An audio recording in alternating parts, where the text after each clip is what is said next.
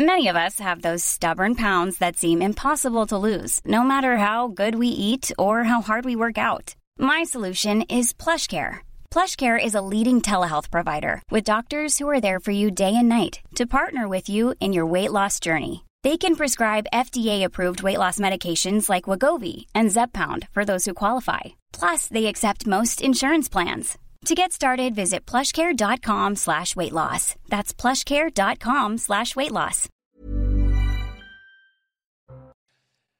Bonsoir à tous, très heureux de vous retrouver dans votre rendez-vous du week-end. Ça se dispute avec, comme chaque samedi soir, Julien Drey. Bonsoir mon cher Julien. Bonsoir. Et en face de vous, Alexandre Devecchio. Bonsoir, Bonsoir euh, Alexandre. On va revenir hein, sur les suites de l'attaque au couteau euh, à Annecy dans un instant. Euh, place au débat. Mais avant, le rappel des titres. Et c'est avec vous, ma chère Isabelle Piboulot.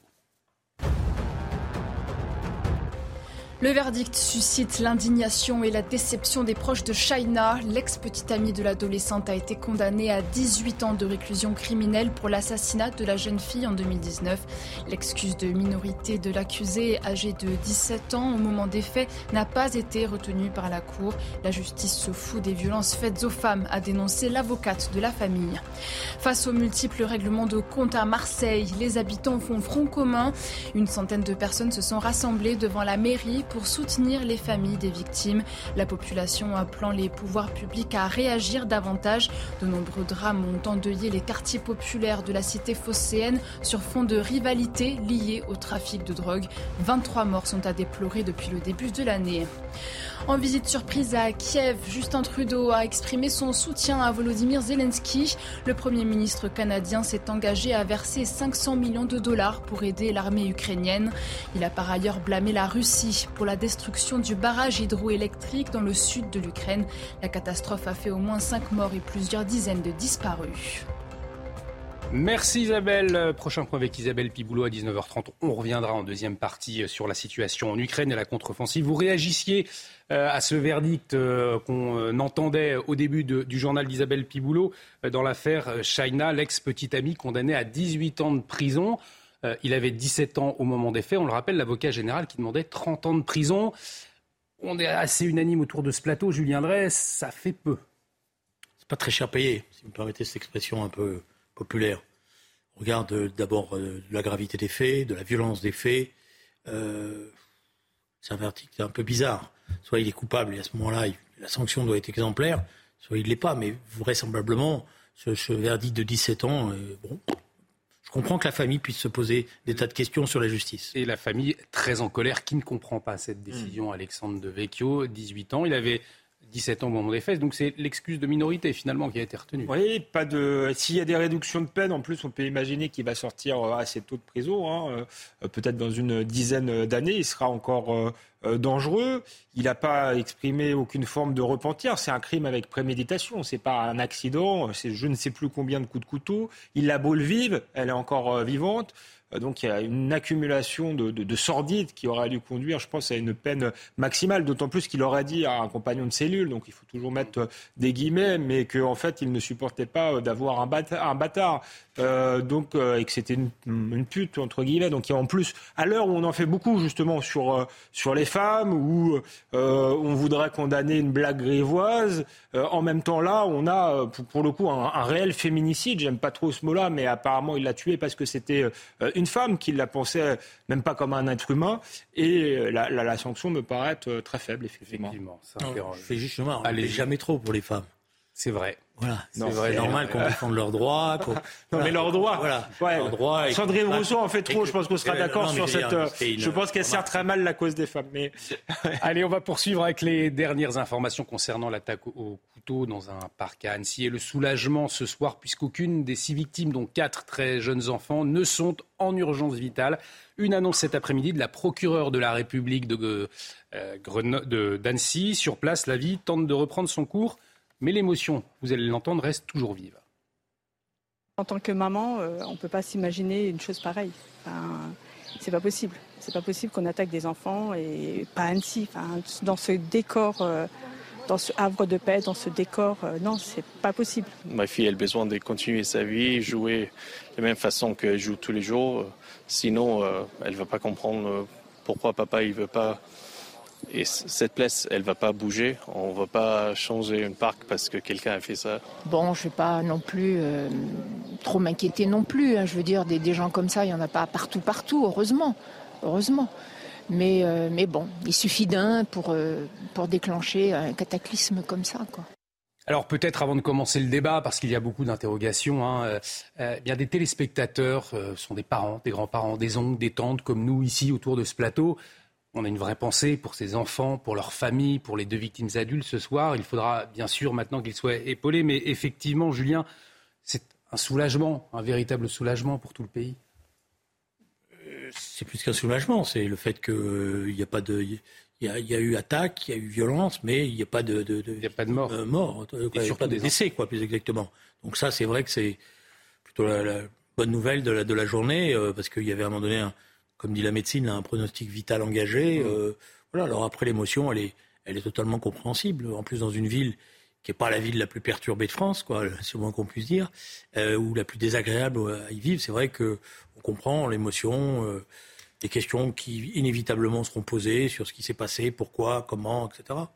Mais si vous me permettez, j'ai vu qu'on a beaucoup, et à juste titre, vanté le comportement euh, de ce jeune. Henri, on va y revenir tout à l'heure, désormais dans un instant. Euh, voilà, mais il y a, une chaîne. Hein. Je veux dire, lui a été très courageux, mais il y a eu des comportements courageux aussi de personnes âgées. Euh, il y a eu aussi une maman qui a été extrêmement courageuse. Avec sa poussette. Avec sa poussette. Et bon, je pense qu'il faut restituer à, tous ces gens-là euh, les actes de courage qu'ils ont eus. On, va parler d'Henri dans un instant, justement, mais peut-être une, réaction à cette émotion, Alexandre Devecchio? Bah, il y a une forme de soulagement. Euh, il faut rester prudent, mais tant mieux s'il n'y a pas de, de, décès à constater. Après, il a, il a, il a soulié effectivement, euh, peut-être à tout jamais, un, endroit qui était effectivement paisible. Et, et ce, type de crime dans ce type d'endroit euh, fait penser qu'on n'est plus en sécurité nulle part dans ce pays. Je crois que c'est extrêmement mm. symbolique. Je crois que euh, Annecy avait été euh, classée parmi les villes les plus paisibles euh, de France. Et donc, je pense que malgré tout, même si heureusement la vie reprend ses, droits et, le parc est réouvert, ce sera peut-être plus jamais comme avant pour les habitants de, cette ville. Donc, c'est extrêmement triste et extrêmement triste pour le pays. Alors, Julien Drey, vous en parliez à, à l'instant. La procureure de la République a particulièrement souligné le courage de ces anonymes qui se sont interposés vous êtes le visage de la France qui sauve, leur a, d'ailleurs dit euh, Emmanuel Macron hier.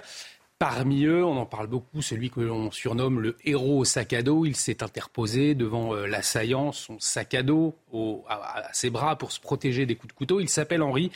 Euh, il est revenu témoigner il y a quelques minutes chez Elliott Deval sur notre antenne. On l'écoute. Oui, effectivement, plus que les questions de médailles ou de décoration, qui ne sont que des, questions, si j'ose dire, euh, matérielles, ce qui me touche beaucoup, et ce pourquoi aussi je suis heureux de témoigner, c'est, de voir que, l'acte et toute la symbolique de, la situation a, touché les Français, et c'était, le but, et je suis heureux de, voir que peut-être que, mon action a permis de, montrer aux gens que, qu'à partir du moment où on relève la tête, on est capable d'affronter le mal il répondait à la question, au fait, est-ce que vous devez être décoré, puisque beaucoup de Français souhaitent qu'il soit euh, décoré. Alors, Henri, euh, il est catholique, il fait en ce moment le tour des cathédrales de France. Un geste, euh, son geste a été salué par la majorité des Français, le président de la République en, tête, sauf que son profil, eh bien, ne semble pas convenir à, certains. regardez, le journaliste Daniel Schneiderman, il a publié un papier dans Libération. On va voir le titre. Henri d'Arc, un héros chez Bolloré. Le journaliste revient sur l'interview du jeune homme sur CNews, c'était vendredi matin. Daniel Schneiderman écrit C'est l'occasion pour Pascal Pro de pousser à fond sur le sentier de la transcendance. Alors ça a fait réagir. Réaction à droite d'Éric Ciotti. Vous allez la voir. Euh, les pages de la honte, le journal d'extrême gauche, Libération trouve le moyen de jeter en pâture Henri, idiot, minable à vomir. Ce n'est peut-être pas le profil de héros que recherche Libé. Libérabjection, tweet euh, de son côté euh, David euh, Lisnard. Et puis le directeur général de Libération, Denis Oliven, a, lui aussi pris ses distances hein, avec les mots de Daniel Schneiderman. On le voit à l'antenne. les opinions de Daniel Schneiderman n'engagent que lui. Pas de censure à Libé. Moi, personnellement, n'étant pas sûr d'avoir un dixième du courage de ce jeune Henri et n'ayant jamais rien fait d'héroïque, je me garderais bien de le railler. Mais mieux, j'ai une profonde admiration pour lui. Euh, visiblement, il y a certains héros qu'une certaine gauche, Julien Drey, n'aime pas trop. Bah, pour moi, la gauche, c'est Denis Oliven. Voilà, c'est tout. Pour la ligne, après, qu'il a des esprits euh, compliqués, euh, qui sont dans des polémiques avec M. Bolloré, c'est leur droit. Mais c'est pas la gauche, ça, c'est des, des esprits. Alexandre Devecchio. Non, mais je pense que c'est révélateur de, la pensée aussi de, Daniel Schneiderman. Euh, effectivement, je pense qu'il n'a pas le bon profil pour Daniel Schneiderman. C'était un jeune homme qui travaillait dans une ONG de défense des migrants. Je pense que Daniel Schneiderman aurait euh, applaudi. Euh, Moi-même, j'aurais applaudi d'ailleurs parce qu'un acte de courage est un acte de courage d'où qu'il vienne. Mais je crois que le fait que ce soit un jeune homme qui faisait le tour de France des cathédrales ne, plaît, pas vraiment à Daniel Schneiderman parce qu'il n'aime pas cette France-là. Euh, si pour lui, si la France n'est pas cosmopolite, euh, c'est pas la, bonne France. Je pense que c'est bien d'avoir une France ouverte, mais elle n'est pas que ça. Il y a aussi euh, euh un héritage dont on peut être fier. Et quand il dit que la chaîne de Bolloré, c'est News en l'occurrence, pousse à fond la question de la transcendance, eh bien, soit, mais je ne vois pas tellement où est le problème. C'est bien, euh, finalement, d'avoir une société qui a encore une forme de, de transcendance. Euh, je ne savais pas que Daniel Schneiderman, qui est censé être de gauche, prenait euh, un individualisme forcené. Par exemple, la, la, transcendance, elle peut être partout.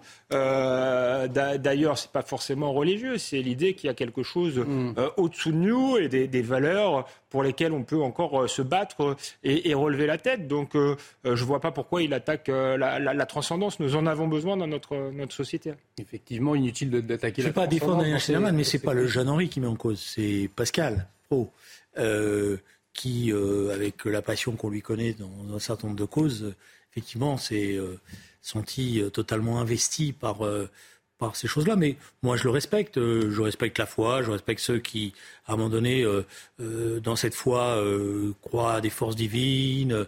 Non, ça fait partie de, la constitution des individus, de ce qu'ils pensent. Euh, voilà. Je ne suis pas convaincu qu'il faille tout de suite dire c'est la gauche, c'est la droite, quoi, si vous me permettez. Non, mais il n'y a pas toute la gauche, effectivement. La gauche de Julien Drey n'est pas la gauche de, de Daniel Schlederman. Mais Daniel Schlederman appartient à une famille politique, il ne faut pas se leurrer, pour, laquelle, pour laquelle euh, une certaine idée de la France, qu'on va dire classique, traditionnelle, ancrée Quelle dans famille politique euh, vous eh ben, euh, Cette famille politique-là pense que cette France-là est une France rance, nauséabonde et moisie. Euh, je ne fais que reprendre ces termes. Donc c'est effectivement une, une, une, gauche qui euh, se désintéresse de la question sociale, qui est à fond sur les questions sociétales. On se souvient de, de ces émissions euh, où il recevait effectivement un homme barbu qui lui expliquait qu'il n'était pas un homme et ensuite qu'il n'était pas blanc alors que visiblement il était blanc. Donc il est dans toutes ces questions-là de transgenre et en même temps dans une euh, il est pro-immigration, il a une vision d'une France euh, sans frontières, Daniel Schneiderman. C'est son droit, euh, d'ailleurs, mais ça se teinte en plus de, de mépris et de, de condescendance, je pense, pour effectivement, là, ce qu'il gêne, c'est la France chrétienne. C'est pour ça qu'il le surnomme Henri d'Arc. Ils s'en prend pas seulement à, à Pascal Pro, il s'en oui. prend aussi à lui. Il aurait pu s'en réjouir. réjouir. par exemple, moi, je fais partie de ceux qui pensent qu'il faut être plus ferme en matière euh, d'immigration, mais il y a quelques euh, années, on avait eu euh, quelqu'un qui était, je crois, en situation irrégulière, qui avait sauvé un enfant sur un balcon. Eh bien, j'avais applaudi. je ne comprends pas pourquoi mm. Daniel Schneiderman le fait dans un cas et pas dans un autre. Non, mais je veux dire, Daniel Schneiderman, c'est un individu, c'est respectable au sens où il a le droit de dire ce qu'il pense. Moi, je ne suis pas rarement d'accord avec lui euh, sur la manière dont il aborde les choses, euh, mais on ne peut pas ramener la gauche à, à l'opinion mmh. d'un oui, individu mais... qui d'ailleurs n'appartient à aucune famille politique de la mmh. gauche. Euh, il n'est pas membre ni de la France insoumise. Ou... C'est un courant de pensée. Ouais, il, est, il, est, proche du courant de pensée de la France insoumise. Non, et pas le plus républicain de non, la France non, insoumise. Non, il est, il n'est pas, parce qu'il s'est pris de bec à plusieurs reprises avec Jean-Luc Mélenchon, il l'a traité de conducateur, etc. Bon, voilà. Donc, laissons Daniel Siderman a ses réflexions euh, qui sont euh, celles qu'elles sont. Euh, pour moi, pour une part déplacée, je, je, le dis sans état d'âme mmh. voilà, là-dessus, mais n'envoyons pas, n'essayons pas d'instruire le procès de la gauche et de tout, de tout ce qui vient derrière, parce qu'il y a un individu qui a dit ce qu'il oui. a, a, dit. Non, non, mais et je note par exemple que l'ensemble des, des, des, responsables de la France insoumise là, on peut leur faire, là, ils ont tous pris la parole tout de suite en disant qu'ils étaient dans la compréhension mmh. la plus totale, dans la solidarité la plus totale. Donc, je pense qu'il y a des il y a des, il y a, forcément à un moment donné un débat politique qui va avoir lieu sur, peut-être on y viendra tout à l'heure, sur l'histoire du droit d'asile, etc.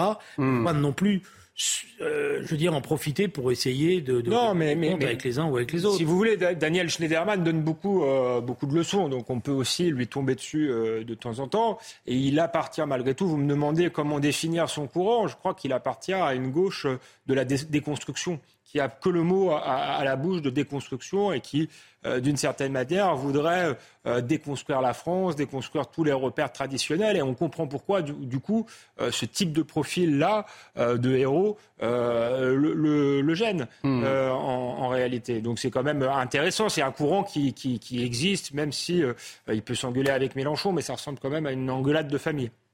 non, parce que le courant de déconstruction dont vous avez j'ai vu, parce que ça m'intéressait de voir un peu comment chacun. Bon, on peut, Dieu sait s'il y a plein de choses à, reprocher, mais Sandrine Rousseau, elle a été d'une clarté absolue sur cette affaire.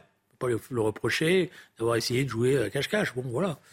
Donc je, je vois bien l'intention des uns, des autres. Bon, je m'y attendais d'ailleurs. Bon, parce que c'est la logique de, de, de, de, la manière dont le débat politique est mené dans ce pays en ce moment.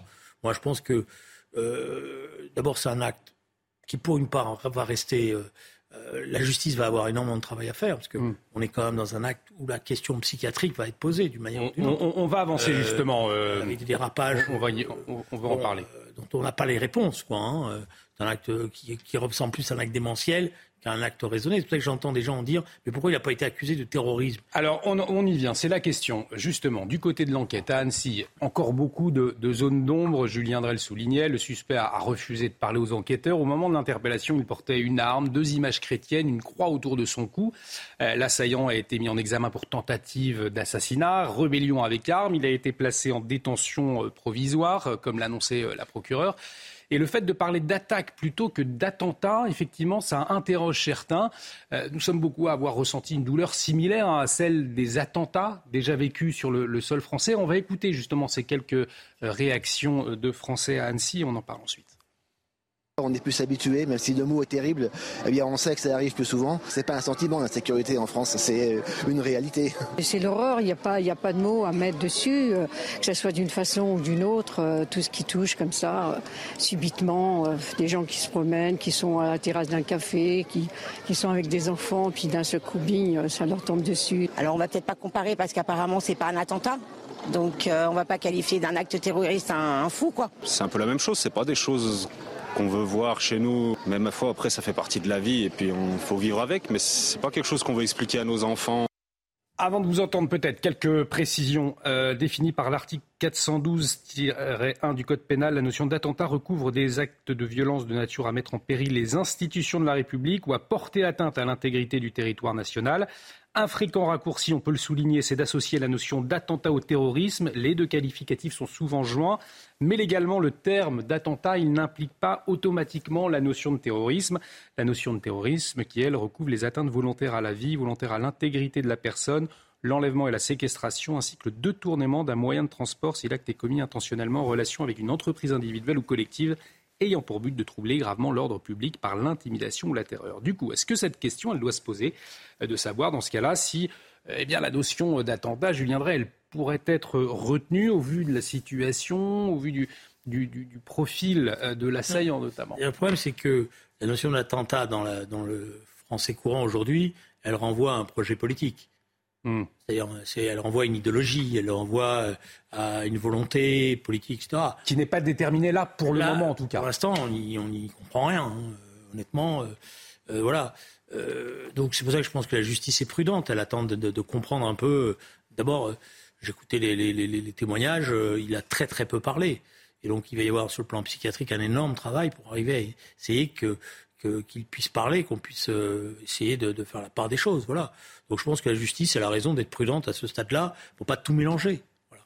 À tout mélanger, mais le, terme attaque semble minimiser l'horreur qui a été vécue euh, sur place, non bah, Il faudra qu'il y ait un suivi de cette affaire, parce que si euh, pour le moment la, la, justice ne peut, peut, pas se prononcer, on aura sans doute au fur et à mesure de l'enquête de nouveaux éléments, et j'espère qu'ils seront communiquer euh, au, grand public. Je ne sais pas si on peut parler d'attentat, mais en tout cas, on peut parler d'actes de terreur. Je crois qu'on peut être euh, d'accord euh, d'accord là-dessus. avant de dire qu'il est fou, je pense qu'il là aussi, il faut être très prudent. D'abord, ce type d'attaque, c'est jamais des personnes très équilibrées. Hein. Hmm. Les tueries de masse, ce ne sont pas des personnes très équilibrées. Est-ce que c'est pour ça qu'il ne faut pas les juger? Moi, j'ai vu un homme qui s'en prenait quand même au plus faible.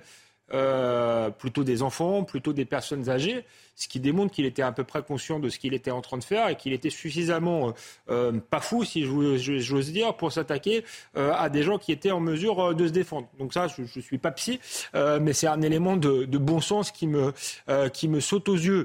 Ensuite, sur la nature terroriste ou pas euh, du fait, euh, on sait que le terrorisme a évolué euh, ces, dernières années.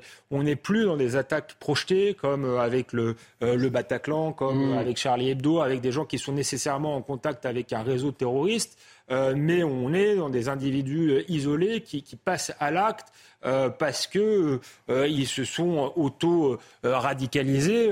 Euh, quelqu'un comme Gilles Kepel parlait de, djihadisme d'atmosphère. Alors là, cet homme se prétend chrétien. nous verrons, mais là encore, il y a des choses à éclaircir. Il a rencontré son épouse en Turquie. Alors, elle a été interrogée par les médias français, mais on ne lui a pas posé la question de, la religion de son mari, du mariage qu'ils avaient fait. Est-ce que c'était un mariage chrétien Et a priori, les chrétiens d'Orient ne, connaissent pas ce sont des petites communautés euh, où les gens euh, euh, se connaissent. Donc, c'est aussi un élément surprenant. Donc, il y a beaucoup d'éléments d'enquête, je pense, pour le moment, avant de conclure à la folie ou avant de conclure que ce n'est pas du tout un acte de terrorisme. Et moi, j'avoue que je ne, s'il n'était pas jugé, euh, mis directement en asile psychiatrique, ça poserait vraiment question pour la société. Face à, des faits euh, qui ont de telles conséquences, je pense que de toute manière, même s'il est jugé fou à la fin, il faudrait euh, un procès justement pour que publiquement on en sache plus sur, euh, sur l'enquête. Donc je reviens toujours à cette idée de ne pas juger les fous. Moi, je pense qu'il faut les juger, quitte à les déclarer fous par la suite. Qu'est-ce que vous en pensez, Julien Drey? Est-ce qu'il faut dire juger un fou? On va m'expliquer. Ah, il doit y avoir une reconstitution ah, des faits. je, je veux bien qu'on ait des formules euh, qui ah, sont un, procès avec. Je ne sais euh, pas ce que c'est que juger un fou. Hmm. C'est que juger un individu, et quand on a un fou, je ne sais pas ce que ça veut dire. Je sais qu'un fou, on le met, en, on met à l'asile euh, parce que justement on n'est pas capable parce qu'il est fou. Voilà, Après moi je veux bien. Parce que son discernement est ah. aboli au moment des faits. Ça, l'enquête, l'enquête, c'est l'enquête qui va le déterminer. Soit l'enquête estime, ce qui pour l'instant elle a estimé qu'il est qu'il est qu'il a comment dire qu'il a une forme de discernement. Donc, euh, elle, et donc c'est pour ça qu'elle a, justifié la garde à vue, qu'elle la maintient, qu'elle va continuer. Donc je pense qu'il faut laisser la justice, franchement, dans ces situations-là. Soit on fait confiance à l'institution judiciaire, soit on ne fait pas du tout confiance, on pense que. Mais je pense que l'institution judiciaire, il faut la laisser travailler. Elle va travailler. C'est des, des, des, dossiers qui sont extrêmement compliqués, sensibles, dans lesquels euh, les experts euh, psychiatriques, qui sont pas mauvais en France, faut être honnête, mmh. parce qu'il y, y, a un vrai savoir-faire, à l'inverse d'autres pays, par exemple les États-Unis. Nous avons un savoir-faire qui est meilleur vont être capables de, je dirais, d'expertiser tout ça et on verra. Je ne sais pas si leur savoir-faire est excellent, mais j'ai le souvenir d'affaires qui, pour moi, auraient dû être jugées. Euh, encore une fois, je pense à l'affaire Sarah Halimi, que j'ai bien euh, suivi. Il n'y a, même pas eu de reconstitution des faits par le, juge d'instruction, alors que ça aurait été le, euh, minimum. Non, ce n'est pas, pas autre chose. Donc, je, pense que ça, ça permet toujours qu'il y ait un procès, qu'il y ait des éléments. Des éléments de contexte. Je pense à l'affaire Sarah Halimi, encore une fois. Euh, ça s'est déroulé dans un quartier islamisé, près d'une mosquée radicalisée. C'était quand même intéressant. Vous de, de, ne pas avoir la réponse à toutes vos interrogations. L'affaire Sarah Halimi, L'affaire Sarah Halimi, c'est une autre chose. Il y a une caractérisation erronée au départ. Et il y a une justice qui n'a pas voulu reconnaître la réalité de ce que hmm. c'était. C'est-à-dire c'était un crime antisémite, revendiqué. Après, il y a un système de, de défense qui a été construit pour essayer de masquer cette réalité-là. Voilà. Et euh, malheureusement, euh, ça c'est le reproche qu'on peut faire à la justice. Elle n'a elle, pas été capable de lever euh, cette, cette affaire-là. Donc c'est pour ça qu'il ne faut pas tout mélanger. En tout cas, la droite, elle, elle, hausse le ton hein, sur l'immigration, notamment pour faire face à la hausse des, des demandes d'asile. On va en parler dans un instant, juste après une très courte pause. On reviendra également sur cette contre-offensive annoncée en Ukraine. Alors, qu'en est-il? Qu'en pensez-vous? Restez avec nous sur CNews. Ça se dispute, ça continue avec Julien Drey et Alexandre Devecchio tout de suite sur notre antenne. De retour sur le plateau de Ça se dispute. Bienvenue si vous nous rejoignez, toujours avec Julien Drey et Alexandre Devecchio. Dans un instant, on va bah, s'intéresser à la question du droit d'asile. La droite, elle, hausse le ton sur ce dossier. On en parle dans un instant, mais avant, on retrouve Isabelle Piboulot pour le rappel des titres. C'est à vous, Isabelle. Le pronostic vital des victimes de l'attaque à Annecy n'est plus engagé. L'assaillant, lui, a été mis en examen pour tentative d'assassinat et rébellion avec armes. Il a été placé en détention provisoire. La mairie d'Annecy organisera demain à 11h un rassemblement citoyen en soutien aux victimes et à leurs proches pour un moment de solidarité et de fraternité. L'hommage sera à suivre en direct sur CNews. Emmanuel Macron appelle l'Iran à mettre immédiatement fin au soutien à la Russie dans la guerre en Ukraine. Le président français s'est entretenu par téléphone avec son homologue iranien, Ibrahim Raisi. Emmanuel Macron a alerté sur la gravité des conséquences à la fois sécuritaires et humanitaires de la livraison de drones par Téhéran à Moscou. Et puis des nouvelles rassurantes du pape François. Le souverain pontife va bien. Ses fonctions cardio-respiratoires sont normales, mais il ne célébrera pas publiquement la prière de l'Angélus demain. Le pape âgé de 86 ans poursuit sa convalescence à l'hôpital après une opération de l'abdomen mercredi. Ses audiences ont ainsi été annulées jusqu'au 18 juin. Là, il y a un verre. Merci Isabelle. Prochain point, ce sera à 20h avec vous, Isabelle Piboulot. Euh, on parlait de, l'attaque d'Annecy, des conséquences notamment euh, sur l'enquête. Autre conséquence, la droite hausse le ton euh, sur cette question de l'immigration, notamment pour faire face à la hausse des demandes d'asile. Alors on va voir ces chiffres. En, 2020, en 2022, 156 103 demandes d'asile ont été déposées en France. Et parmi ces demandes, 35% se sont vus accorder une décision positive, vous le voyez à l'antenne. Euh, les pays les plus représentés, donc les plus demandeurs, sont l'Afghanistan, le Bangladesh et la Turquie. Euh, ces demandes d'asile sont en augmentation de plus de 28% par rapport aux chiffres de 2021. On va écouter Philippe Fontana, il est avocat et auteur de La vérité sur le droit d'asile.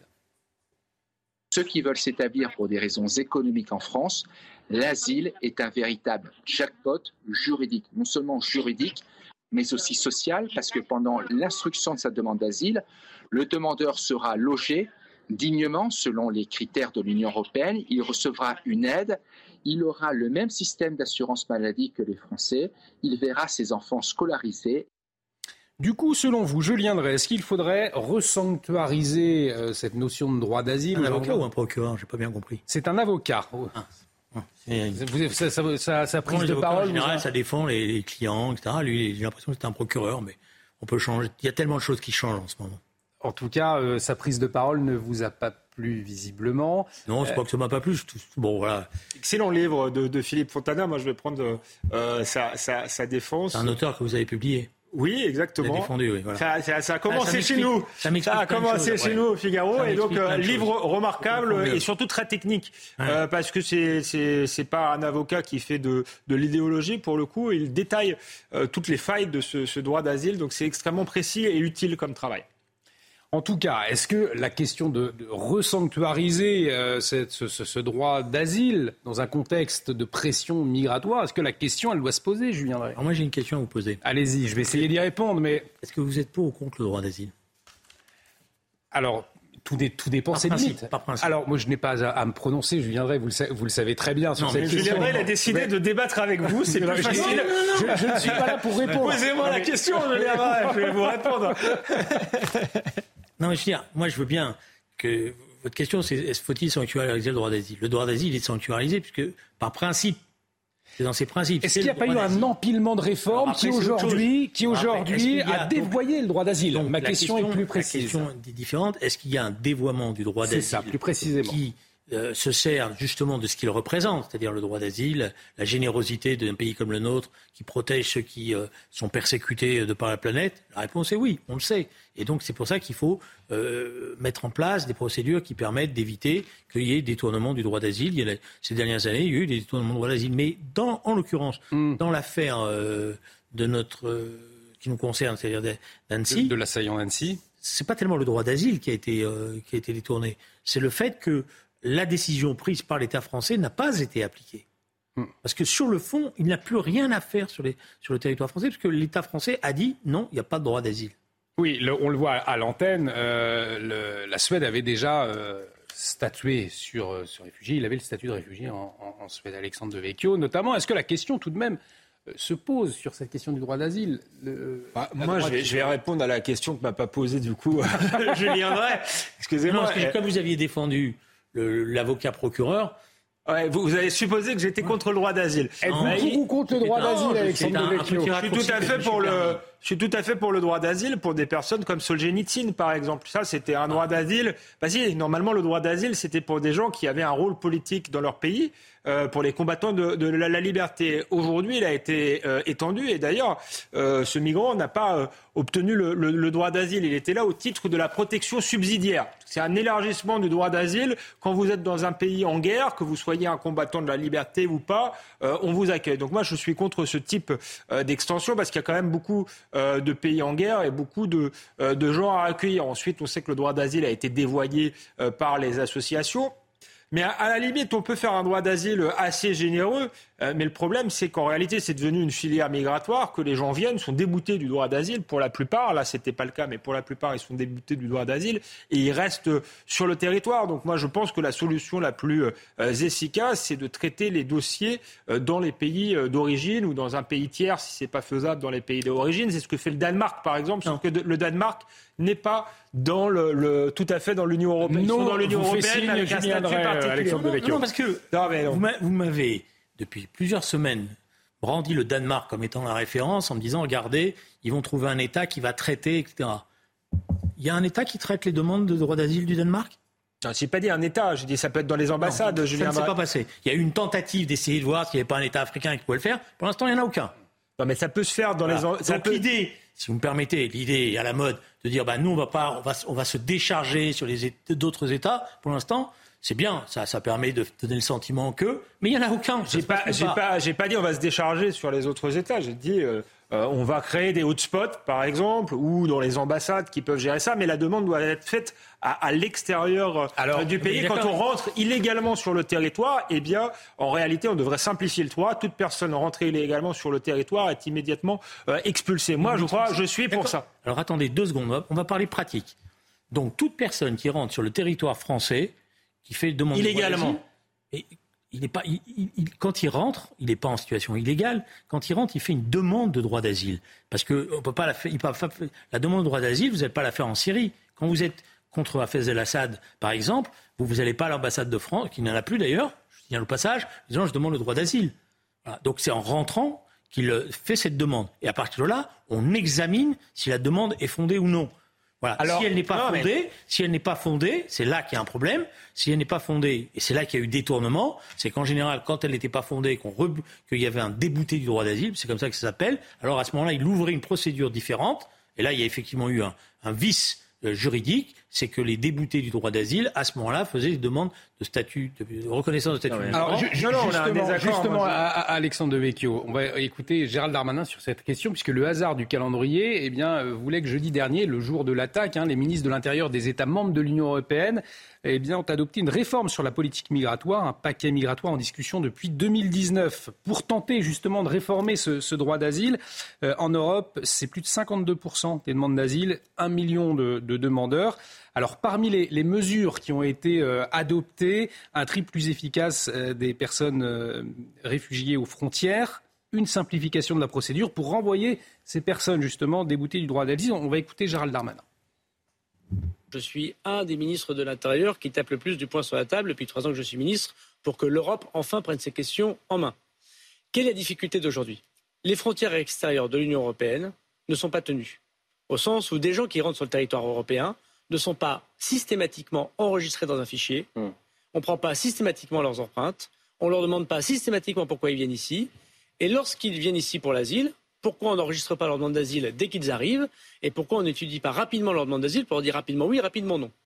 Donc en fait, le, du problème, c'est la, une procédure trop, trop longue. En ce moment, la personne arrive, elle arrive en France et, très rapidement, il faudrait. Euh, et puis aucun, aucun, contrôle, une, forme euh, d'anarchie.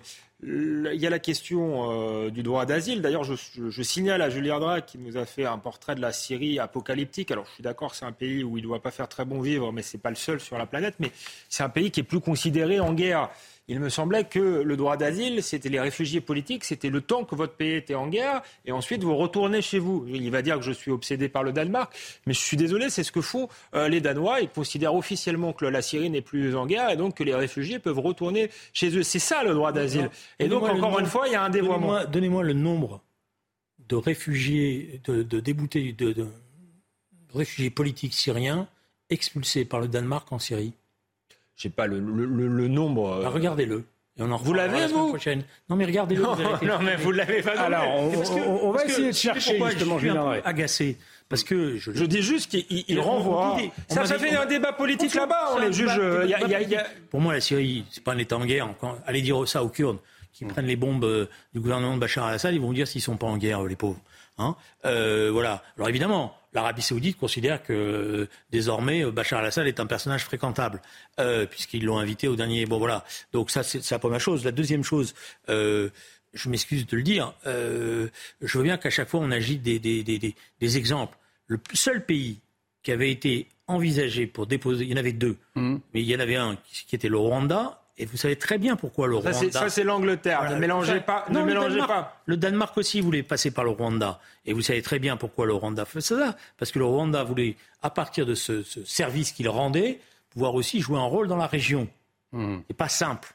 Dans la région des Grands Lacs, si, euh, vous voyez. Bon, donc voilà. Donc moi, je pense qu'il y aura quasiment aucun État qui voudra se substituer. Voilà, donc on peut entretenir des mythes en disant on va trouver, c'est pas vrai. Par contre, ce que je pense, c'est que les règles, elles doivent être appliquées. Alors, elles doivent être appliquées au sens strict, c'est-à-dire quand le dossier était établi par nos consulats comme étant pas un dossier de droit d'asile, effectivement, la reconduite à la frontière est de droit et doit être appliquée et rapidement. Et on aura l'occasion d'en redébattre, bien évidemment, cette question de droit d'asile terminée, puis on va, on, va partir. Oui, non, mais parce que, alors, il y a, la, possibilité de traiter, moi, à mon avis, je pense qu'il ne faut pas renoncer à la possibilité de traiter les, les dossiers en amont. Euh, mais là où je rejoins Gérald Darmanin, c'est que normalement, quelqu'un qui arrive sur le territoire pour une demande de, droit d'asile devrait être immédiatement placé en centre de rétention. Ça devrait être effectué rapidement euh, le, travail administratif et s'il doit repartir, il repart. Et c'est l'État qui devrait gérer ça en direct. En Allemagne, par exemple, euh, c'est un service public. En France, on a délégué ça à des associations qui font des millions de chiffres d'affaires euh, au passage, qui sont toutes d'extrême gauche et qui font durer le, plaisir en conseillant généralement les demandeurs d'asile pour trouver tous les vices juridiques possibles. Et d'ailleurs, en leur, conseillant de dire qu'ils sont euh, chrétiens euh, au passage. Donc je ne sais pas, dans ce cas-là, on, verra ce que, ce que, ce que dira l'enquête, mais il a peut-être été euh, conseillé par une association, et j'espère que si c'est le cas, cette association rendra des comptes. Ensuite, cette affaire elle pose aussi la question de Schengen, dont on n'a pas parlé, je me, je me permets d'en parler, c'est la libre circulation à l'intérieur de, de, de, Schengen, et je pense qu'on devrait remettre à plat ça aussi, il devrait y avoir une libre circulation pour les Européens, mais les étrangers ne devraient pas pouvoir payer, passer d'un pays à un autre. D'ailleurs, on voit les conditions Allez-y, Julien. En France, on n'a pas, pas donné aux associations le droit de décider si euh, le, droit d'asile était fondé délégué le traitement des dossiers. On a, pas, on a délégué, le, on a donné la possibilité aux associations dans les centres de rétention de pouvoir être là pour euh, aider les gens qui sont là, leur porter, etc. On leur a donné la possibilité aussi d'avoir accès à des défenseurs, etc. De toute manière, il n'y a aucun pays qui, contourne cela. Euh, voilà, parce que c'est le droit de celui qui demande le droit d'asile de se défendre, de constituer son dossier, ne peut pas faire autrement, euh, y compris pour examiner les choses. Voilà. La question qui est posée, première question, c'est les places dans les centres de rétention. Mais je fais juste une remarque il faut construire ces centres de rétention. Mmh. Donc on ne peut pas d'un côté dire il faut des centres de rétention. Ça c'est vrai. Ça c'est un malin nous raconte n'importe quoi. Dès qu'il y a un centre de rétention qui s'ouvre parce qu'un maire est courageux, aller manifester contre l'ouverture de centres de rétention. On peut pas. Là, c'est. Les manifestations, c'est surtout contre les centres d'accueil de migrants, pas les centres, de rétention. Mais c'est le même principe. Si vous voulez pouvoir juguler une immigration clandestine, il faut que vous puissiez passer ceux qui sont en situation régulière dans les centres de rétention. Allez, pareil pour les pour les pour les. il, nous reste un peu plus de, de cinq minutes. Euh, je voulais vous entendre également sur cette actualité forte de la journée, cette contre-offensive de l'armée ukrainienne ukrainienne, je vais y arriver, euh, qui a bel et bien commencé. C'est déstabilisé. Mais c'est ça, c'est pour ça, pour ça, Julien. Donc, contre-offensive de l'armée ukrainienne qui a bien commencé. Plusieurs attaques contre les Russes euh, ont été lancées dans les régions de Zaporizhzhia euh, et Donetsk notamment. Volodymyr Zelensky a fait état aujourd'hui d'action, hein, tout en refusant de dire s'il s'agissait de la grande attaque préparée, on en parle depuis des mois par l'état-major de Kiev. Vendredi, Vladimir Poutine avait affirmé que cette contre-offensive avait bel et bien commencé et avoir, dit, avoir mis en échec l'armée ukrainienne. On va écouter le président ukrainien, on en parle ensuite.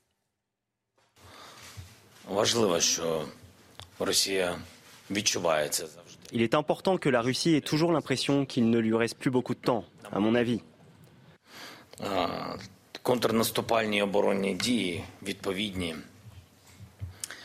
Des actions contre-offensives et défensives ont lieu en Ukraine. À ce stade, je n'en parlerai pas en détail. Je pense que nous allons certainement ressortir tout cela. Il ne faut pas faire confiance au canaux Telegram et surtout pas à Poutine. Il y a déjà eu de nombreux précédents. On ne peut plus faire confiance aux informations qu'il donne.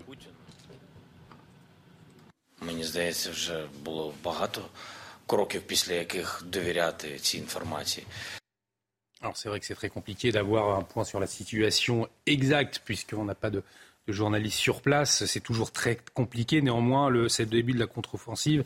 Euh, Julien André, est-ce qu'elle précède une contre-offensive qui serait euh, d'ampleur, d'une ampleur plus importante? Euh, Volodymyr Zelensky parle d'action. De, mais le problème, c'est que on, a confondu beaucoup de choses. Euh, vraisemblablement, il n'y aura pas une contre-offensive type 1942, 40, 44 ou 1917. Hmm. Ce ne sera pas euh, tout d'un coup, ils sortent des tranchées, ils avancent tous en même temps, avec un pilonnage, etc. Le, type de front qu'on a, euh, ne permet pas cela. Et d'ailleurs, on verrait des centaines et des centaines d'hommes à la boucherie, voilà, euh, au massacre. Euh, donc on, a, on, va vraisemblablement avoir ce qui a commencé, c'est-à-dire une tentative d'usure, de déstabilisation, pour essayer d'arriver à ce que l'armée russe perde la, maîtrise de, sa ligne de défense et mmh. qui à partir de là des possibilités de percer. Donc ça, ça a commencé. Ça a commencé d'ailleurs de manière assez intelligente parce qu'ils ont, ils ont contourné euh, là, ils ont attaqué là où on les attendait pas, donc ça a, été obligé, ça a déstabilisé une partie de l'armée russe. Euh, donc euh, c'est pour ça que je pense que le débat sur est-ce que ça a commencé ou pas commencé, c'est la, bataille. la bataille, elle, est là, elle est là, elle est là. Il y a le matériel, une partie du matériel est arrivée, et on voit bien que chacun est en train aujourd'hui de, de, de, jouer sa carte. C'est clair que la, la, la, destruction du barrage est un coup dur pour, pour les Ukrainiens parce que ça les oblige à mobiliser des forces, y compris des forces civiles, pour hmm. éviter euh, euh, que les populations locales euh, soient massacrées. Donc c'est une vraie vacherie, c'est le cas de le dire, dans le dispositif ukrainien en cours. après, la question qui est posée, c'est ça, je, ne suis pas capable de le dire, c'est quelle est la réalité Parce que on est totalement déstabilisé maintenant sur la réalité de l'armée russe. Hmm. Elle était la troisième armée du monde, et puis là, après, on a, on a l'impression qu'il n'y avait plus du tout d'armée russe. Je pense d'ailleurs que quelques chaînes de télévision se font manipuler, mais alors magistralement, par le FSB, parce que, si vous voulez, c'est le fou du roi, Prigogine. Donc moi, je veux bien qu'on consacre une heure d'émission sur Prigogine et ses déclarations, en pensant que ça y est, il y a un coup d'État qui se prépare, etc. Le chef de Wagner, on le rappelle. le chef de euh, Wagner. Mais tous ceux qui sont un peu, euh, qui connaissent un peu la Russie, ça m'étonne d'ailleurs, parce qu'il y en a quelques-uns que je connais autour de ce, du plateau qui devraient quand même leur dire attention. Prigogine, c'est le fou du roi. Et c'est parfaitement bien mis en scène par les, par les Russes, c'est-à-dire on, on, s'occupe de Prigogine, on ne s'occupe pas du reste. Là où je ne suis pas capable de répondre, c'est, je connais la vaillance de, des forces ukrainiennes, elles l'ont montré, c'était extraordinaire, parce qu'elles ont réussi. Qu'est-ce qui reste en face? Ça, j'ai un point d'interrogation. Alexandre de Vecchio, effectivement, on a très peu d'éléments là encore sur place et, une guerre d'information aussi qui se met en place. Euh, Julien Drel souligne. Oui, Julien Drel souligne. Moi, je, je, vais vous dire la vérité. Je suis incapable de commenter cette, euh, cette actualité. Je ne suis pas sur place, je ne sais pas ce qui se passe et je suis euh, totalement conscient euh, qu'aucun des camps n'a intérêt à être totalement transparent sur ce qui s'y passe. Euh, si les Ukrainiens ratent leur contre-offensive, ils vont pas nous le dire. Si les Russes se reculent, ils vont tout faire pour, pour amoindrir leur, leur, leur début de, de, défaite. Donc il est évident qu'il y a de la désinformation là-dedans. Peut-être que des journalistes sur place connaissent la vérité, mais il y en a très très peu euh, sur place. Et les experts de plateau télé, comme euh, en parlait Julien Drey, souvent, il faut pas se leurrer, ils sont sous des intérêts sont dans un camp ou dans un autre. Donc il y, a très peu en réalité d'experts impartiaux sur cette question-là. Donc je pense qu'on en sait très peu. Le, bon commentaire, c'est qu'on en sait, on ne sait pas grand-chose sur ce qui s'y passe. Et on termine cette. Allez-y en quelques mots, on arrive au terme de cette émission. Nos services à nos services de renseignement, Ça, les chefs d'État savent. Ça, c'est pas vrai qu'on est que. Voilà. Non, non, mais je, je parle Alexandre a raison. Pour l'instant, on voit bien qu'il y a une guerre d'information où chacun, euh, il n'y a pas d'image. Et c'est ça qui est très compliqué euh, pour commenter justement la situation sur place. Un grand merci Julien Drey, un grand merci Alexandre Devecchio. Bonne nouvelle, on vous retrouve tous les deux euh, demain, même heure, 19h sur notre antenne. Ça se dispute à revoir sur notre site www.cnews.fr. Surtout, restez avec nous sur notre antenne. Dans un instant, Alain Finkielkraut, l'invité de Mathieu Boccoté. À ne pas manquer, donc, ça commence dans quelques minutes. Un grand merci à Martin Mazur de m'avoir aidé à préparer cette émission. Excellente soirée sur notre antenne. L'actualité continue. Ça va être dur, il y a la concurrence. Imagine the softest sheets you've ever felt. Now imagine them getting even softer over time. That's what you'll feel with Bowl and Branch's organic cotton sheets. In a recent customer survey, 96% replied that Bowl and Branch sheets get softer with every wash. Start getting your best night's sleep in these sheets that get softer and softer for years to come. Try their sheets with a 30-night guarantee. Plus, get 15% off your first order at bowlandbranch.com. Code BUTTERY. Exclusions apply. See site for details.